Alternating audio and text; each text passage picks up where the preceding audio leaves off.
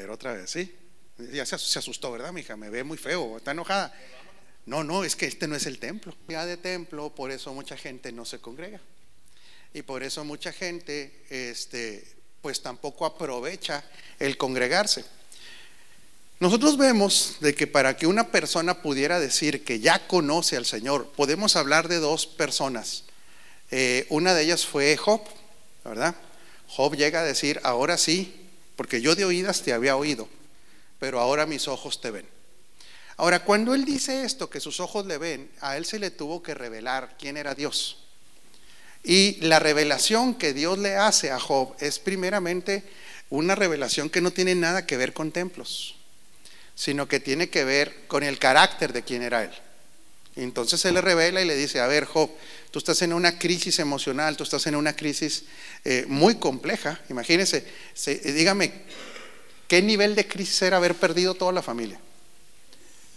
¿Qué nivel de crisis era haber perdido todos sus bienes financieros y haber perdido completamente su salud? Haber perdido relaciones con personas. Se le hace que esa crisis era fuertecita. hombre, ¿qué, nivel de crisis, ¿verdad?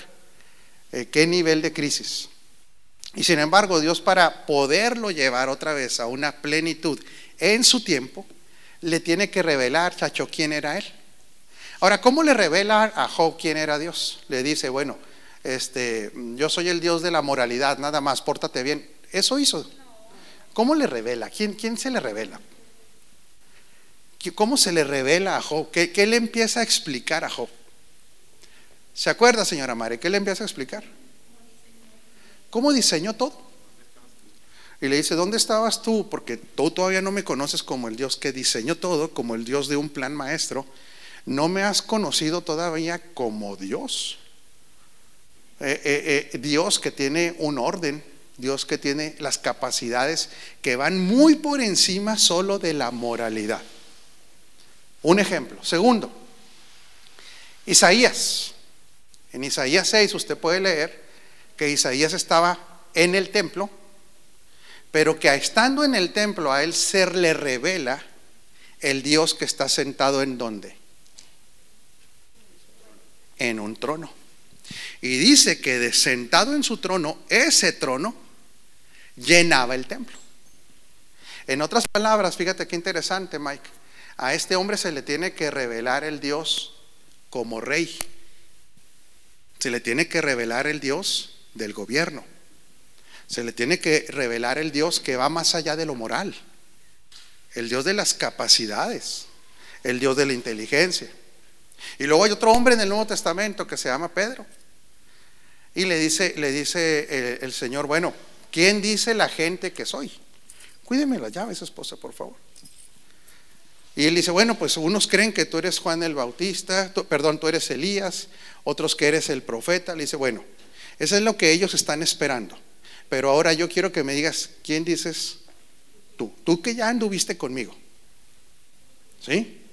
Tú ya debes tener una expectativa diferente de quién soy yo. Ya, imagínense, amanecían juntos tres años. Y él le dice, bueno, ahora entiendo que eres él, Cristo, él, ¿qué más? El Hijo del Dios viviente. Entonces él tiene una revelación del Cristo, pero no tiene una revelación del Cristo en el sentido de una religión, sino de alguien que viene a ejecutar una tarea el enviado, el ungido, para dar inicio a algo. ¿Qué es, ¿Cuál es el inicio que da el Cristo una vez que va a la cruz? Él da inicio. Después de la cruz hay algo que empezó nuevo. ¿Qué es lo nuevo que empezó después de la cruz? Porque la gente cree que nada más cuando hablamos de la cruz, mi hija, la cruz lo relaciona solamente con el perdón de pecados, ¿verdad? Y no es toda la finalidad de la cruz. ¿Sí? ¿Usted qué cree que inauguró la cruz?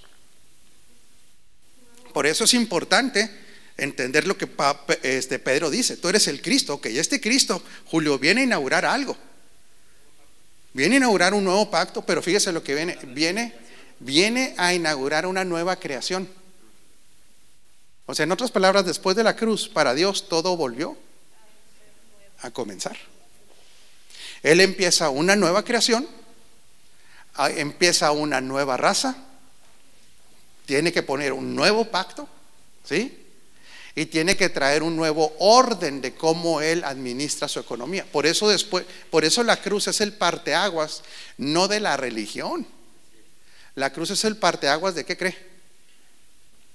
De todo.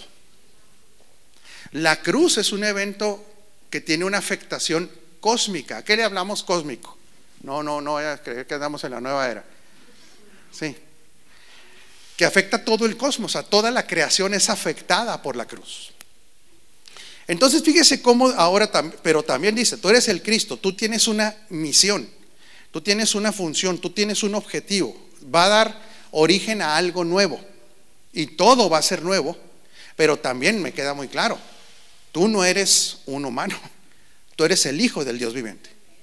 Entonces se le revela, fíjese qué importante esto, a estas tres personas se le revela el trono, se le revela el Dios, se le revela el Dios de los diseños, el Dios de la inteligencia, se le revela el Dios del poder, el Dios de la autoridad, el Dios rey, el Dios de gobierno. Y todos estos que se le revela el Dios de gobierno, entonces tienen una afectación en su vida.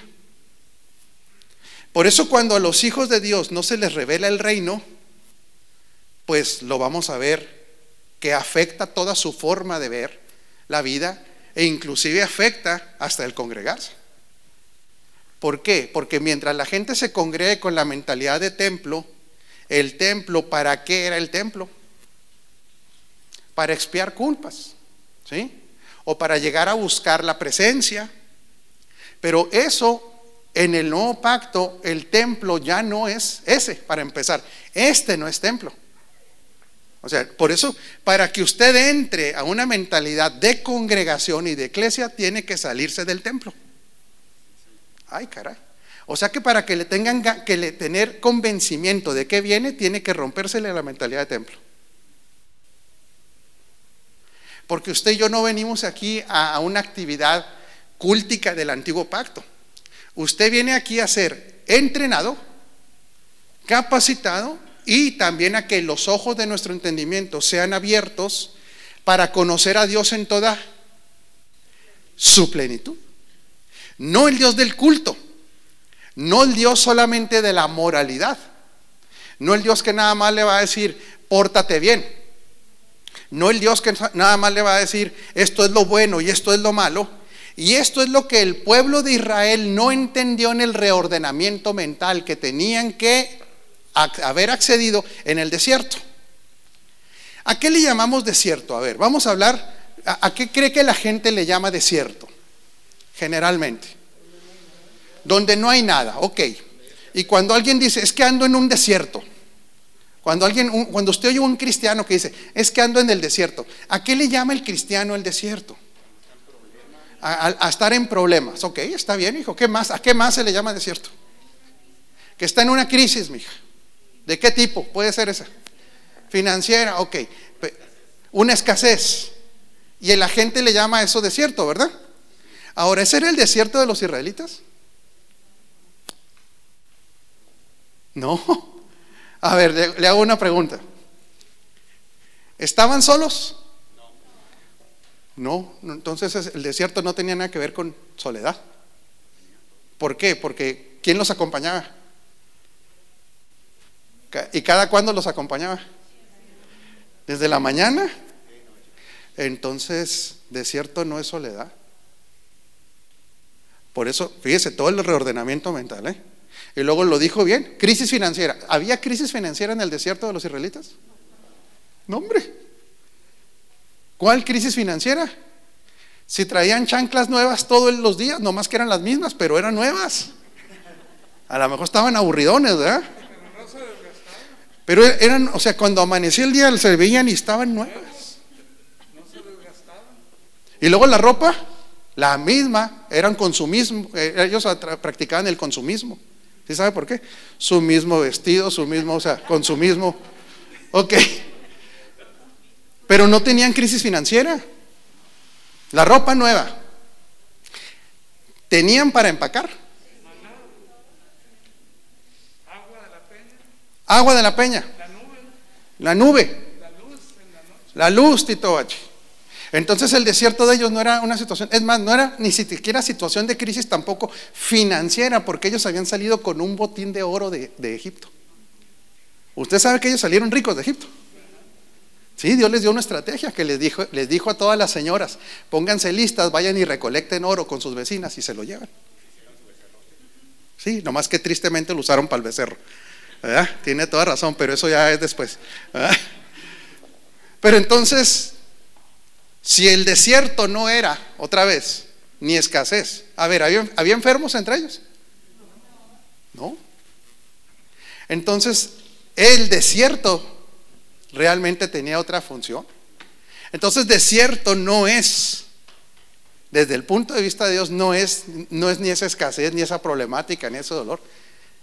¿Qué, era ese, ¿Qué es el desierto en la vida de un hijo de Dios entonces? Fíjese bien, el desierto en la vida de un hijo de Dios tendríamos que verlo así.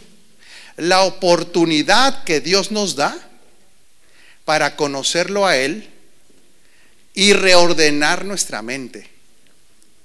Ay, caray. Fíjese, qué concepto tan diferente, ¿no, Dani? ¿Cuánta oportunidad tuvieron de conocerle?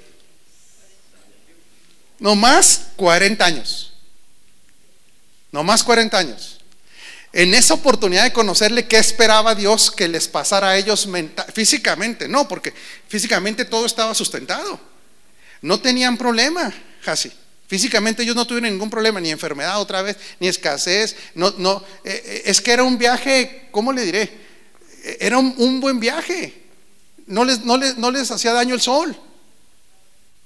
Pues tenían la nube. ¿Sí? Tenían agua sin problema. Comida sin problema. La guía de Dios todo el tiempo. Tenían un líder entendido. Pero entonces esta oportunidad de 40 años que Dios le estaba dando era específicamente para conocerlo a Él y que conociéndolo a Él se reordenara su forma de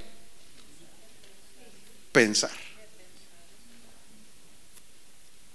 Ahora, tristemente, la forma de pensar de ellos no cambió. ¿Qué es lo que hace Dios con los, con los lo, lo explicamos hace dos semanas? Dios tiene que pegarle a las deidades egipcias para que ellos lo reconozcan a Él como Dios. Pero no nada más Dios necesitaba que lo reconocieran como Dios, sino que Dios al mostrarles a ellos 40 años, ¿qué pudieron haber? Yo, necesito que usted me ayude a mí porque me falta entender muchas cosas casi. Me falta entender, me ayuda a entender. ¿Qué debieron haber conocido de Dios durante esos 40 años? ¿Qué les mostró Dios?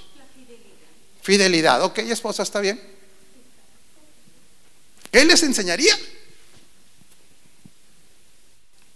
Ya les había quedado claro que era Dios, ya le había dado en la torre a todos los dioses de Egipto y ya sabían que era Dios. Pero ¿qué les habrá, qué habrá querido Dios enseñarles de Él? Y el que me lo diga, no puedo pedirle al doctor que le dispare algo porque ya dijo que no le va a disparar nada a nadie, ya, ya no tengo yo esa esperanza, pero el Tito Bachi, que es muy, ¿cómo se dice? Muy generoso. ¿Es generoso, Tito Bachi? Le va a disparar un, un general de división, le va a disparar un pollo asado. ¿Qué estaría esperando Dios en estos 40 años? ¿Qué querían que conocieran de Él? Si ya lo tenían ubicado que era superior a los dioses. A ver su poder, más o menos. Su gobierno, más o menos, van bien. Ya se están soltando. ¿ah? Luego, luego el pollo los animó. Paternidad, más o menos, Carmelita. Pero Dios, usted va sobre el pollo, ¿ah? ya está, opine y opine.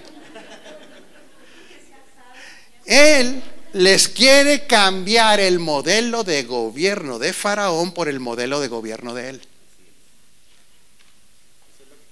Eso es lo que quiso decir mi hijo. Se ganó las alas del, pollo, nada más. Sí, nada más. ¿Qué significa esto? Que como ya había quedado que era Dios, claro, imagínese. De hago una pregunta. ¿Usted cree que después de haber visto los milagros en el desierto, no supieran ellos que Él era Dios? Ese ya no era un asunto de, de, ok. Pero el problema de los hijos de Dios, ahí le va, está listo. ¿Estás listo, Ortega? No te agüitas. Ok. El problema del católico, del cristiano, no es que si puede creer o no en Dios. El problema de los que creen en Dios es saber si pueden creer cómo opera Dios. A ver, otra vez, ¿sí? Claro, es que si nosotros sabemos cómo opera Él, por eso es tan importante el nuevo pacto, ahorita se lo voy a explicar. Por eso es tan importante. El problema no es que si usted le pregunta a un narcotraficante, asesino, si cree en Dios, ¿sabe qué le va a decir? Sí, hasta tengo hasta mi mono ahí.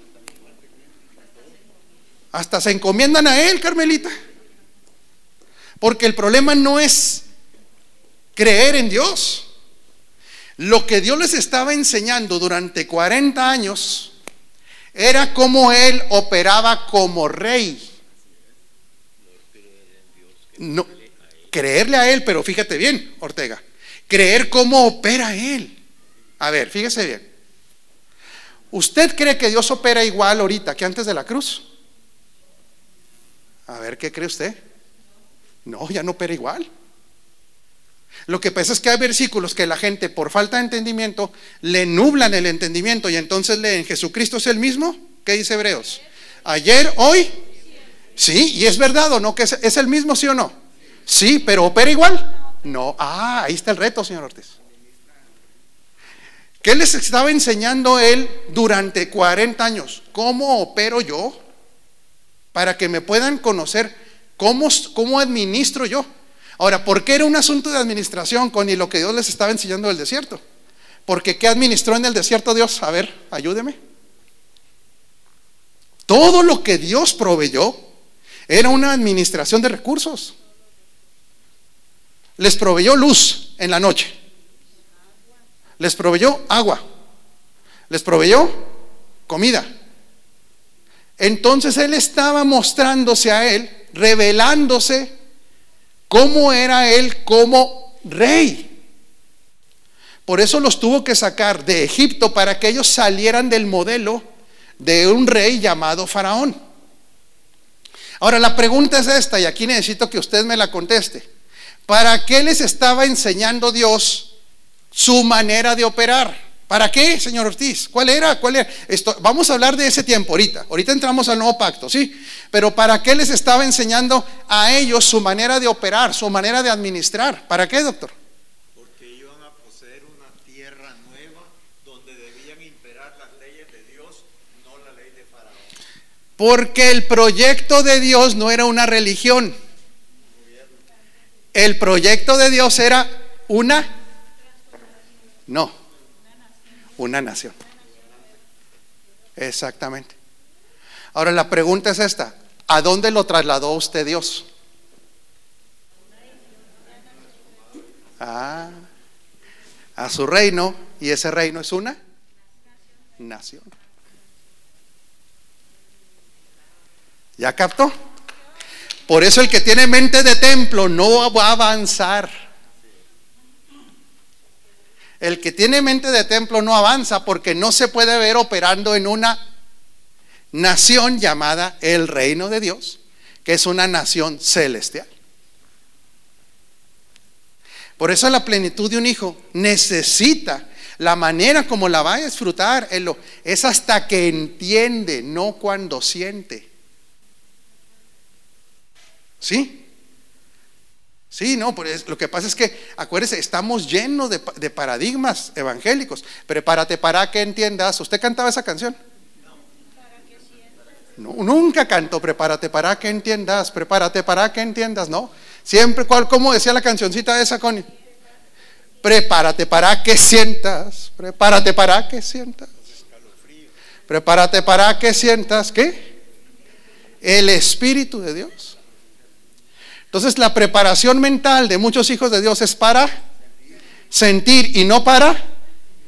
Y si no entiende, no va a entrar a esa plenitud. Ahora diga conmigo, del reino, no de la religión.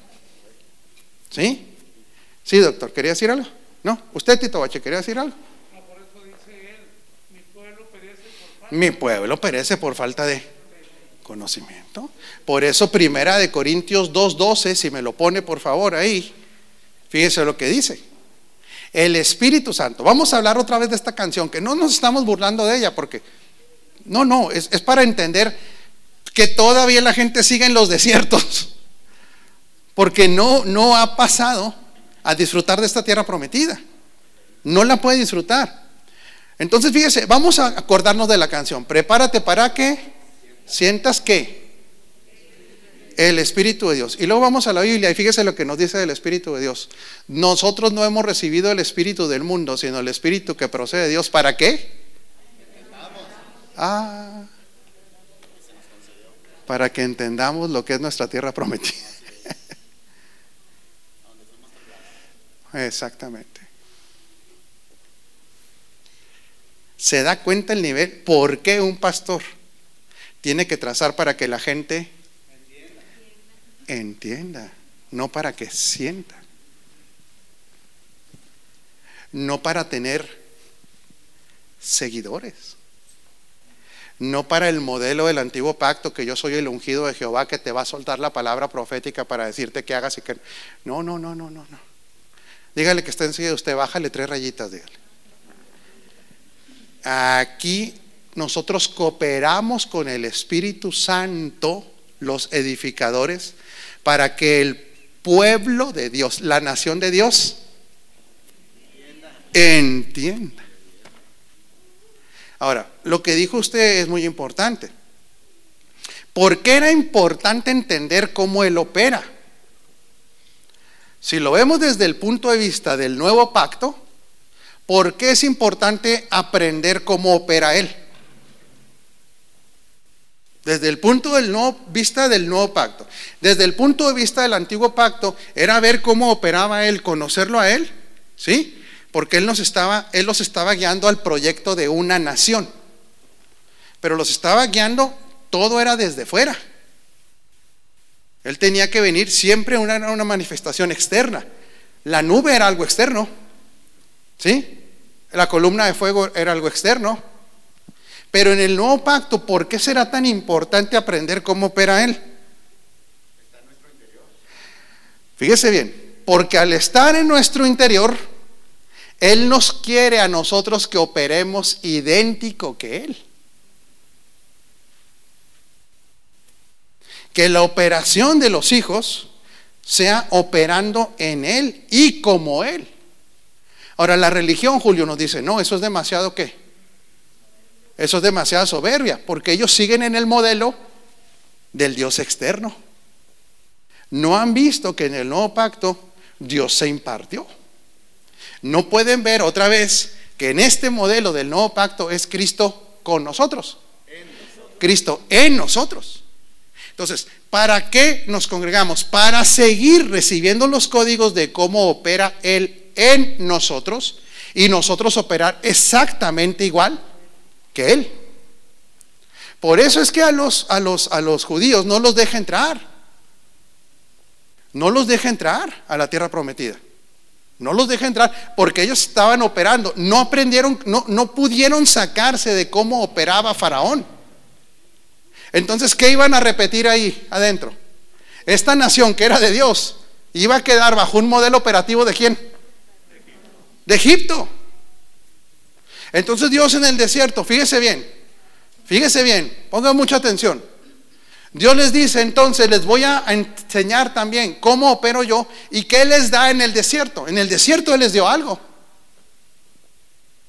ellos tuvieron la experiencia vívida de estarlo viendo cómo operaba, pero también les, les dio información. Esta información para el proyecto de la nación, ¿cuál era la información que les dio? Eh, eso es donde estamos atorados, mi hijo. Está muy bien, está muy bien lo que dijo, pero dijo, usted con ese Dios mandamientos está hablando como de un 3% de lo que les dio. Les dio la ley. Ahora fíjese bien, fíjese bien. Porque qué bueno que es, muy importante lo que usted dijo. Pero los diez mandamientos, ¿qué parte, cómo se le llama? ¿Qué parte de la ley comprende los diez mandamientos? ¿Cómo se le llama a esos diez mandamientos del todo de la ley? La ley moral. Ahora yo sé que esto le va a producir un choque mental a algunos, pero ni modo, de eso se trata. ¿Sí? La ley moral eran diez. La ley operativa era cientos. Ah. Ahora fíjese bien, ¿eh? Fíjese bien. Porque cuando alguien conceptualiza a Dios solo desde el punto de la moralidad, no va a alcanzar la plenitud. Híjole. Ahí está ligada la mente de templo. A ver, se lo voy a rebrujar más despacio. Sí, Tito Bachi, porque me está viendo muy feo. ¿Por qué será, Elo? ¿Sí le dio de desayunar? ¿Sí le dio? Ok. Romántico se puso el Tito Bachi. Como dicen los hermanos, tremendo, ¿ah? Tremendo. Pero ¿por qué es tremendo esto? Porque Dios en ningún momento estaba diciendo que era malo la ley moral, al contrario. Pero ¿qué decía de la ley en ese tiempo? Que la ley, ¿cuánta era buena? Toda. Toda, Carmelita. Era, toda era buena. Pero entonces Dios trata con un asunto de los mandamientos con la parte de moralidad. Y esta parte de la moralidad, fíjese bien, de la ley moral de Dios, era para que ellos pudieran ejecutar la ley operativa. ¿Cuál era la ley operativa? A ver. Es que la ley se dividía en tres. La ley era la ley moral llamada los diez mandamientos. Y luego se dividía en otro aspecto la ley. ¿Alguien sabe cuál era? perdón, Carmelita. La de la salud. Ahí le va. No era exactamente la de la salud. Los tres eran tres bloques. La ley moral, que eran los diez mandamientos. El siguiente bloque era la ley sacrificial o ceremonial. Esta era la de los sacrificios, la que se les ordenaba a los sacerdotes cómo hacer culto. Pero la tercer bloque era la ley de usos y costumbres. Y en esa ley de usos y costumbres, ¿qué venía? La ley de salud, la ley de relaciones humanas. ¿Qué más venían? ¿Qué, ¿Qué, más venían en esos mandamientos? Dentro de la ley de usos y costumbres era prácticamente algo que se pudiera definir hoy como una constitución de una nación. Entonces tenían aspectos sanitarios, tenía aspectos de productividad, por supuesto, jurídicos, relacionales. Ahora, nos quedamos con los diez mandamientos porque esos diez mandamientos los relacionamos siempre con templo. Fíjese bien. Porque quiero hacerle a usted que sea muy honesto, muy, muy, muy buena onda. Aquí tenemos que seguir rompiendo paradigmas mentales. Si a usted le dijeran así, quiero que sea una respuesta así rápida, ¿eh? no la piense mucho, señor Mike. ¿Quién representa a una persona espiritual? Y le, y le, ponen a usted, a una persona de avanzada edad, con una bibliototota, con cara así de santo, con cara de culto. ¿Sí? O le ponen a un ejecutivo de alto nivel vestido moderno, con tecnología y productivo. ¿Con quién se va su mente que es espiritual?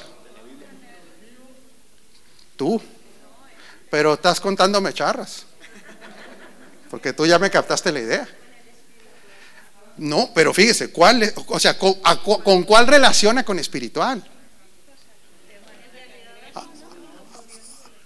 Ahorita ya no. Pero lo, primero que se le viene a la mente, por eso, por eso, fíjese bien, ¿eh? Fíjese bien, ¿por qué la juventud no quiere las cosas de Dios? Pues, sí, por el orden, pero porque la imagen mental de un hombre espiritual o una mujer es ese. Es el de la bibliota, es el que una vez dijo un predicador, ¿eh? yo no lo dije para que no me van a echar a mí, dice, mira, Ustedes se convierten, los cristianos se convierten ya cuando están rucos, me, dijo. Y luego le digo, ¿y por qué dice eso? Porque la, buena carne se la dieron al diablo y el pellejo se lo dejan a Dios. No, no, nosotros estamos chavalos, mijo. Esa era la idea de ese viejo loco. Yo no estoy diciendo que yo. Pero ¿a qué se refería ese viejo loco? Le dieron la carne a Dios y le dieron el pellejo a Dios. ¿A qué se refería ese viejo loco? Ese viejo loco? ¿Qué cree que estaba concluyendo? Los mejores años, los productivos, son para la gente del, del mundo. Ya cuando estás, cuando ya te dicen, ¿ya para qué? Entonces acércate a Dios. Qué terrible error que esa es la imagen mental de lo que es ser espiritual. Ahora, ¿por qué viene esa imagen mental? Porque el hombre ve en la ley inclusive que lo que lo relacionaba a Dios eran los diez mandamientos y no ve los otros ciento y fracción de proyecto de nación. No era una, la ley nunca fue mala. La pregunta es esta. Lo moral, que eran los diez, ahorita me va a decir, es que ya no estamos bajo la ley. No, es que son modelos, nada más, yo nada más estoy hablando de modelos, sí, porque nosotros estamos ahora bajo otra ley, ya no es la ley de Moisés. Pero hay que entender qué le pasó a esa gente en el desierto, doctor. O sea, estos diez mandamientos, los de la ley moral, era para que los otros cientos de la ley de productividad de un proyecto de nación no se vieran afectados por esta inmoralidad.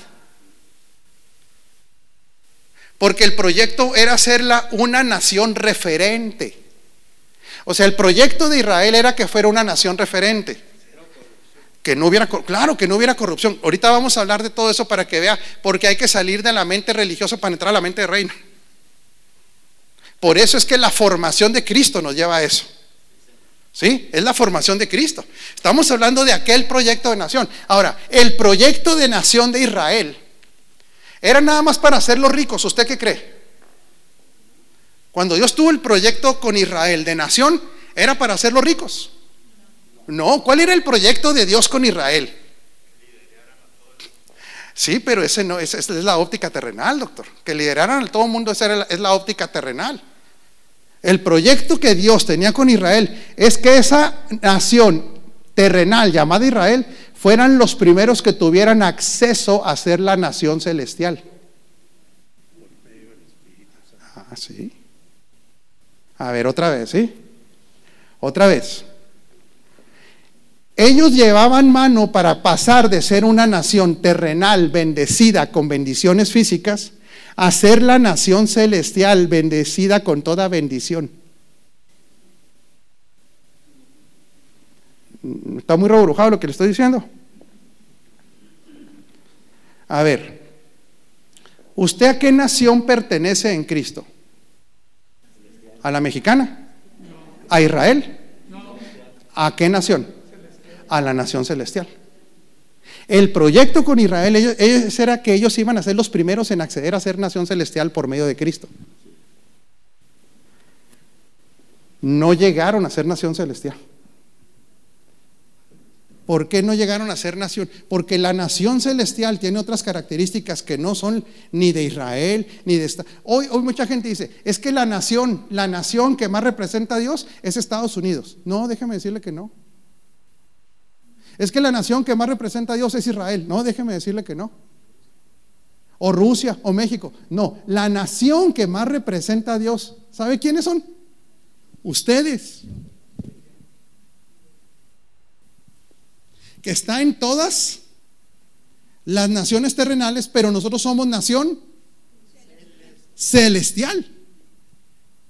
El proyecto con Israel, doctor, era que ellos, por supuesto, tuvieran una vida terrenal de progreso, por supuesto, de riqueza, ¿de qué más? ¿Cuál era el proyecto a nivel terrenal para Israel? Una nación referente que iba a ser, fíjate bien, Ayeli, sombra, tipo y figura de una nación celestial.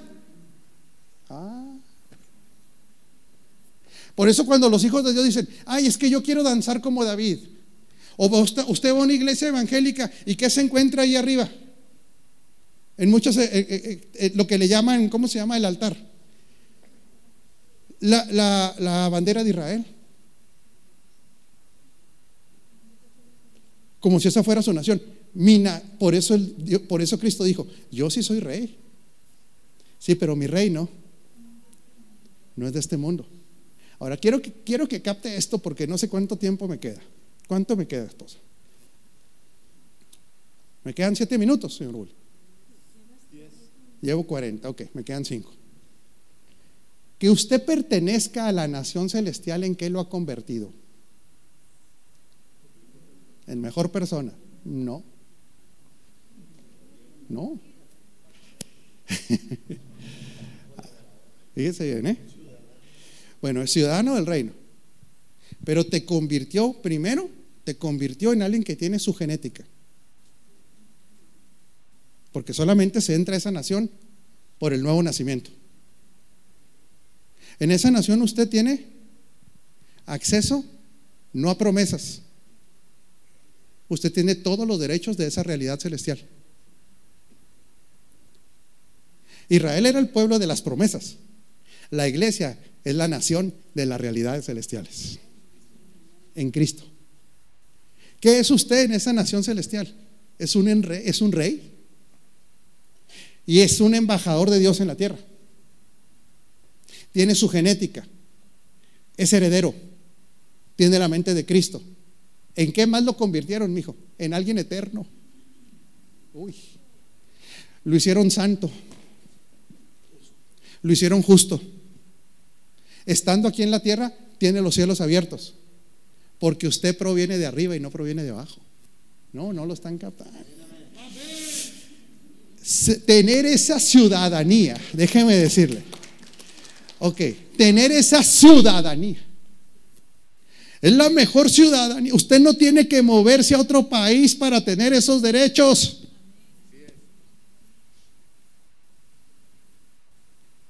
Entonces la ley moral de Dios era para que no se abortara, porque en esta ley moral de Dios, los diez mandamientos, son instrucciones que si usted los analiza, tienen que ver mucho cómo opera el hombre.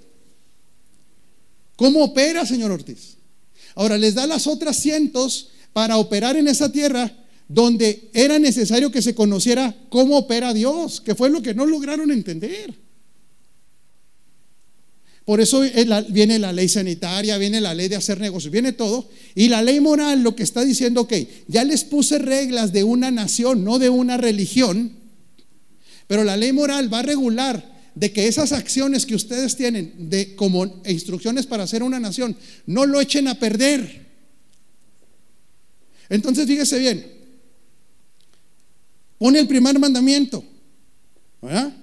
Vamos a hablar de los mandamientos. No tengan dioses ajenos delante de mí. El no tener dioses ajenos en aquel tiempo también tenía que ver con no violentar un pacto, no tener un adulterio espiritual. Pero si hoy se asocia usted con alguien a hacer un negocio, usted siendo un representante, fíjese bien, ¿eh? un representante del reino, si tú te asocias con alguien que tiene dioses ajenos,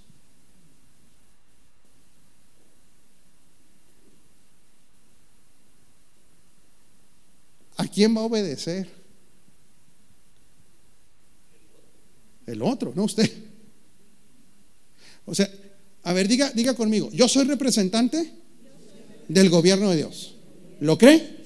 ¿Sí lo cree? ¿O, de la, o es representante de la religión cristiana? No, usted es del reino de Dios. Usted pertenece a la nación celestial. Entonces, ¿qué garantizaba la ley moral? Que toda la operatividad como nación estuviera protegida porque la ley moral representaba el carácter de Dios. No tengas dioses ajenos, porque si alguien iba a honrar a Dios, iba a honrar también a un trato. Si alguien honra a Dios, esa gente va a ser íntegra. Ahora imagínese, no adulterarás. ¿Por qué crees que, es tan importante que, que la gente no adultere en un proyecto de nación. Porque Dios, déjeme se lo explico de esta manera, doctor. Porque Dios perdona el adulterio, ¿sí o no? Sí. Es que Dios, ¿qué perdona? Dios perdonó, es más, Dios quitó el pecado. Pero ¿por qué es tan importante para que una nación, fíjese bien, ¿eh? Para que una nación pueda progresar, ¿Por qué es tan importante que no haya adulterio? Y aquí estoy hablando de hombre y mujer, de esposos. Fíjese todo lo que afecta a la sociedad. Se va a romper, va a violentar el núcleo que es la familia. Pero ahí le va. ¿La quiero oír como va o la quiere así adornada? ¿Cómo va? ¿Por qué afecta un proyecto de nación el adulterio? Afecta, por supuesto. Lo que usted dijo es ex- extraordinario, doctor. Pero ahí le va. Rompe un pacto, pero fíjese bien, Carmelita. Rompe un pacto, pero fíjese lo que rompe. Esta mujer y yo tenemos casi 30 años de esposos. De edad, poquitos más, doctor. Ella, está, ella me ha dado tres hijas. Ella ha estado conmigo en las buenas y en las malas. Ella ha estado conmigo en la salud y en la enfermedad. Ella ha sido una pieza clave para mi estabilidad emocional. ¿Sí? Y si este nivel de mujer que yo tengo la traiciono por un acostón, acostón, una pasión, una noche, espérame tantito, no, no es broma, es por, déjeme, déjeme le digo, si yo soy capaz de traicionar a esta mujer que me ha dado la vida, ¿a quién seré capaz de traicionar?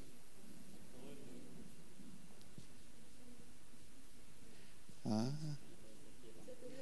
No, dije usted, ¿a qué le afecta una nación? Si usted a la mujer que le ha dado lo mejor o al hombre que le ha lo puede traicionar, no va a traicionar al, al socio, no va a traicionar al amigo, no va a traicionar al pastor, no va a traicionar a Dios.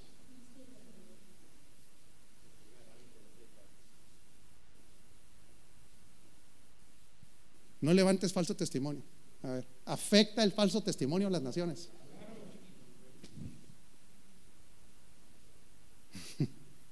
¿Cuánto afecta el falso testimonio a las naciones? Porque ¿qué es falso testimonio? Vamos a hablar de nación, porque usted pertenece a la nación de Dios. ¿No está harto de la corrupción en los gobiernos? Y sabe que toda la corrupción es un falso testimonio. Porque dicen que se gastan algo en lo que no se gastaron. Porque para maltratar al gobernante en turno tienen que inventar hasta lo que dar falso testimonio. Por eso cuando usted se junta con mentirosos, se vuelve mentiroso. Pero fíjate una cosa, ¿eh? nunca vas a saber en qué terreno estás. No. Es que usted se junta con mentirosos y no sabe, jamás sabe cuál es la verdad. El mentiroso viene y le cuenta como él cree que son las cosas. Él vive una irrealidad, pero el mentiroso, ¿por qué es mentiroso? A ver, pregunto yo. Usted, ¿para qué, para qué, para qué cuenta mentiras la gente? Voy más allá. La gente cuenta mentiras para sacar provecho. Nadie va a contar mentiras en perjuicio propio. Siempre la mentira es para obtener una ganancia.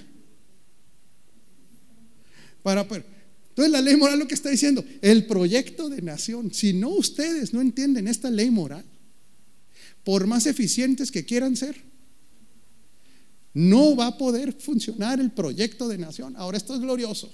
Levante su mano a Dios porque usted pertenece a la nación celestial. Diga, Dios tiene para mí, como miembro de su nación, un plan presupuestal llamado plenitud en Cristo. Pero necesito reordenar mi mente.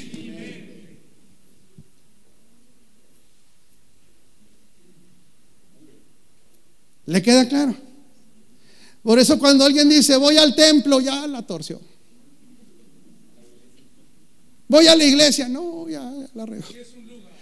Es que aquí se reúne la iglesia. Aquí se reúnen los representantes de esa nación.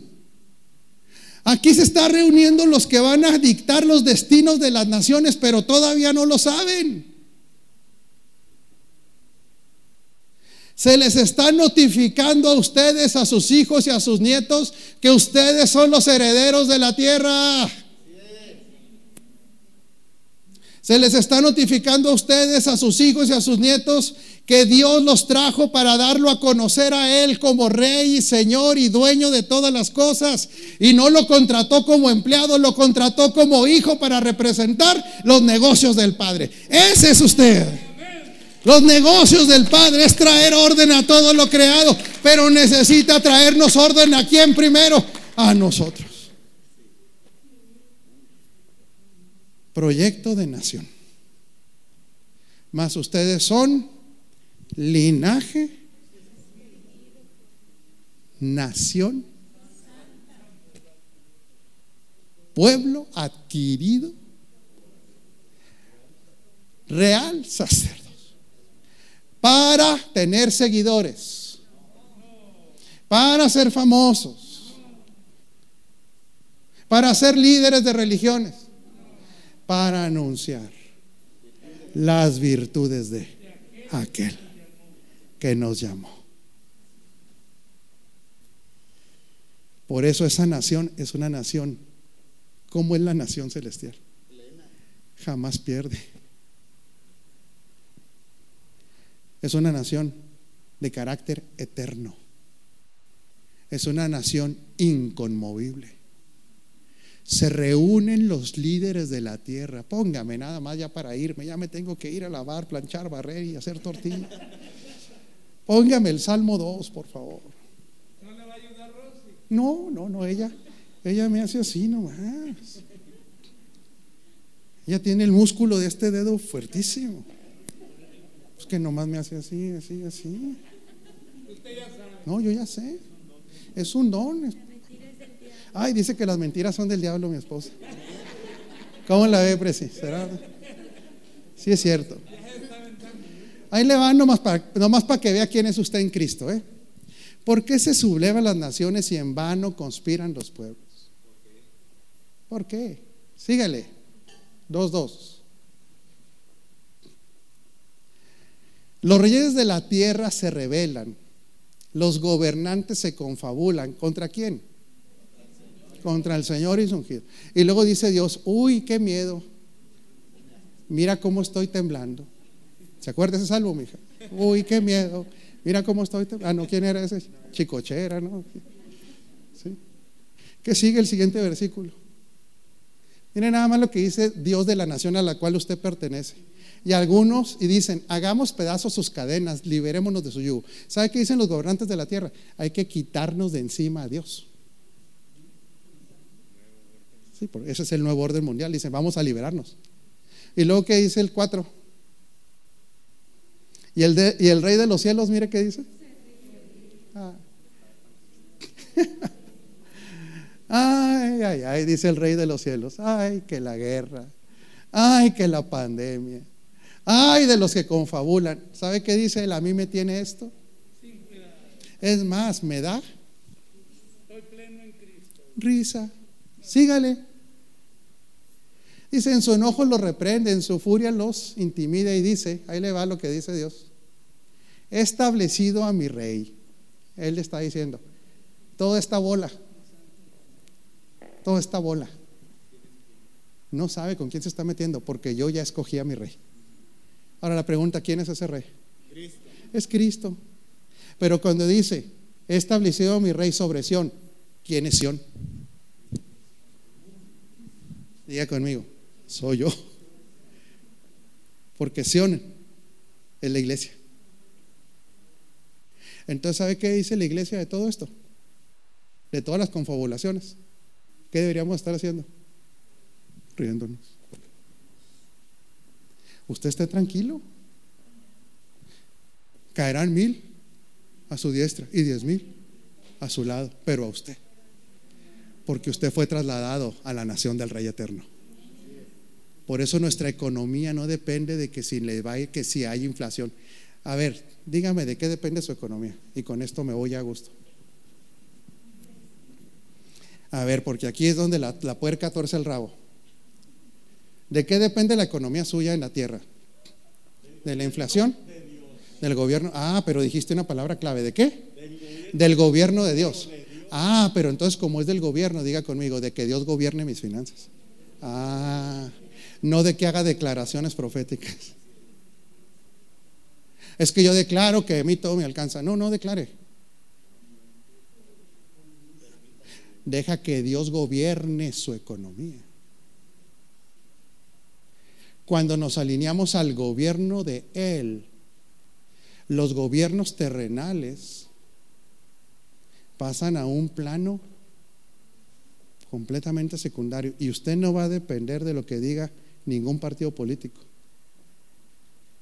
porque Dios ya tiene a su rey sentado en Sion. Ahora aquí termino. ¿Y cómo le hacemos para cómo le hacemos para meternos bajo su gobierno? A ver, ¿cómo le hacemos?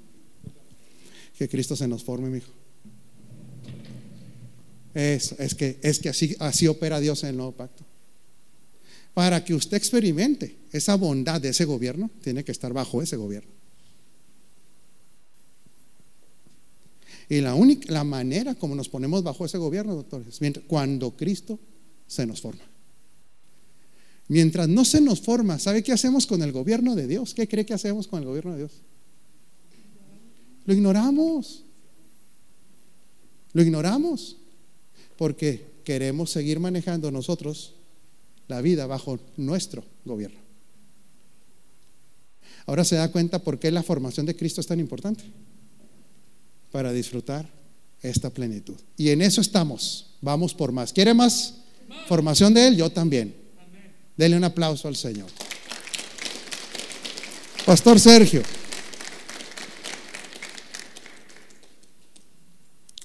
Vámonos, Patica, hacer tortillas y todo eso. Bueno, a ver si nos tocan unas de harina, ¿no?